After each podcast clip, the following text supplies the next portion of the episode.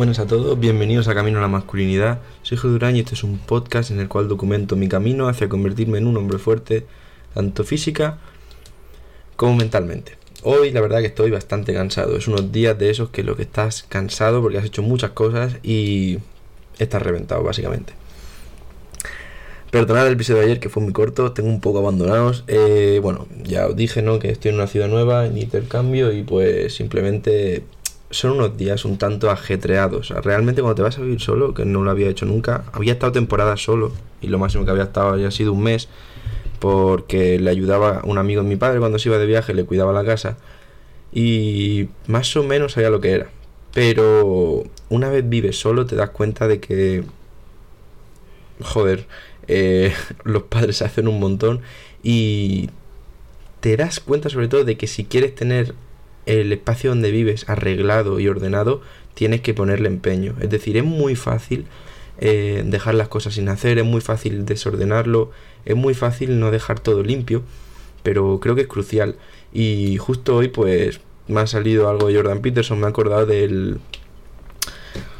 Tiene una regla en uno de sus libros la cual habla básicamente de ordenar tu habitación y de ponerla lo más bonita que puedas, ¿vale? Empeñarte en tener por, por, lo menos una habitación de la casa súper limpia y súper ordenada y decorada como a ti te guste. Entonces pues es algo que realmente me doy cuenta de que es necesario. Porque ahora que estoy solo tiendo a, pues eso, a lo mejor dejar alguna cosa por ahí tirada, pero te das cuenta que lo mejor que puedes hacer es tenerlo todo ordenado y bien. ¿Vale? Yo de por sí soy una persona bastante ordenada, ¿no? Y con un poco de toque, o sea, tengo que tener todo perfecto. Pero sí que es cierto que ahora estos días, pues, sin ir más lejos, por ejemplo, aún no tengo una cesta la ropa sucia en el baño y pues la he tenido que dejar en el suelo y me da esa sensación de desorden que no me hace estar a gusto. Al igual que en el, en el lavamanos, tengo que tener todo puesto perfecto y aún no me he comprado, que quiero comprarme lo típico que es para poner el jabón y al lado los cepillos de dientes, pues aún no lo he comprado. Y lo tengo un poco por ahí encima y no me gusta como está. Entonces básicamente lo que quiero hacer es dejarlo todo súper bien. Quiero poner también algo de decoración en la pared, la tengo bastante vacía, probablemente ponga la bandera de España encima de la cama, pero no sé qué haré. Eh, tengo que verlo aún. Y pues nada, eh, son días difíciles, un poco complicados, más que por la tristeza que realmente pues no tengo mucha, es decir, echo de menos a, a mi familia, pero no es tanto eso.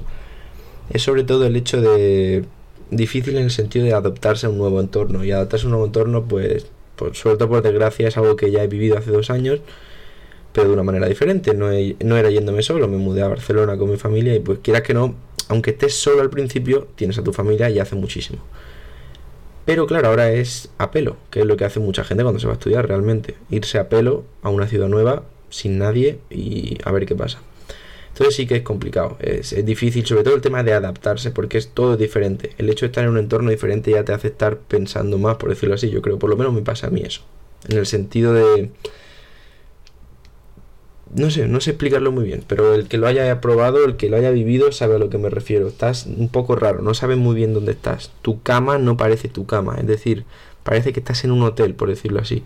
No estás aún integrado en tu sitio y es un poco extraño pero es algo que no me preocupa porque con el tiempo se arregla. Así de sencillo. Eh, es así de sencillo. Pero bueno, estoy viendo ciertas ventajas del hecho de irme a vivir yo solo. Eh, y la primera de ellas es que como mucho más sano porque me lo compro yo. Es decir, antes mi madre compraba a lo mejor cosas que, bueno, eran para la casa, que no eran tan sanas. Entonces, el hecho de tener las cosas ahí te da la tentación de comerlas. Si tú compras una galleta, te las vas a comer, por mucho que no quieras.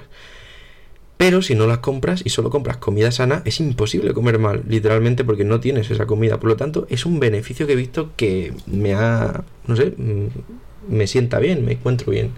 Eh, ¿Qué más cosas buenas? Bueno, simplemente yo creo que potencia ese, esa habilidad de responsabilidad, en el sentido de ser capaz de tenerlo todo ordenado, de de saber que si no lo hace, no lo va a hacer nadie y que eres responsable de que esté todo bien, creo que lo potencia muchísimo y por, por, ahora es lo que he vivido. Y sobre todo, pues depende de la ciudad a la que vayas, pero no sé, yo a la que he ido, pues es una ciudad que me gusta mucho, así que te da la oportunidad de conocer sitios nuevos y gente nueva, sobre todo. en la universidad pues ya vamos bien. O sea, simplemente lo que os puedo recomendar cuando lleguéis a un sitio nuevo, eh, cuando lleguéis a una universidad nueva, clase nueva, lo que sea, eh, perdón por el gallo, es ir sin miedo. O sea, al final puede dar timidez, pero la gente, a menos que te encuentres con un gilipollas integral, la gente de normal no, no te va a, poner a un lado. Quiero decir, si tú vas y dices, oye, es lo que, lo que he hecho yo literalmente. Hola, buenas, eh, soy fulanito, vengo de intercambio, ¿qué tal? No sé qué, ¿cómo te llamas? Es que te juro que haces amigos solo haciendo eso.